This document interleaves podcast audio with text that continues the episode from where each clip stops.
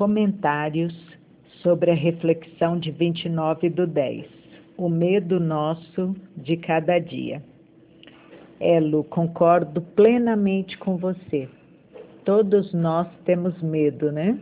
Até mesmo, veja que incrível, né? Os discípulos, né, de Jesus tiveram medo, né? E esse seu tema me fez lembrar uma música cantada pelo grupo J Quest e eu gosto muito dessa música. Ei, medo, eu não te escuto mais. Você não me leva a nada.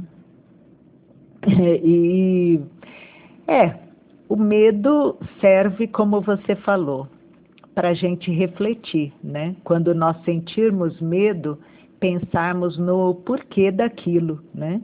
Quando ele nos paralisa, é muito ruim. Eu me lembro de uma época em que eu estava fazendo natação na ACM e havia uma. É, a piscina era uma piscina enorme, né? E olímpica, né? E a gente tinha que atravessar a piscina é, e era muito fundo do outro lado, e eu morria de medo, morria de medo. É, sempre ia pela borda.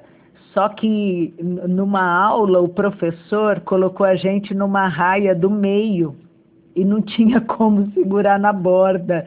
Tinha aquelas separações lá da, da piscina, mas mesmo assim é, fiquei apavorada, sabe, apavorada. E aí quando chegou a minha vez, porque nós estávamos em fila, né? Chegou a minha vez e eu olhei para a piscina, olhei para o caminho que eu ia ter que percorrer e eu falei: medo, tudo bem, eu vou, eu vou com você, tá? Eu não vou mais ficar lutando contra você, eu vou junto com você. E fui. E eu consegui atravessar aquela piscina. Sabe, é, e, na verdade, nesse dia eu descobri isso, que tem muitas coisas na vida da gente, né, os obstáculos, que não adianta a gente tentar fugir, camuflar.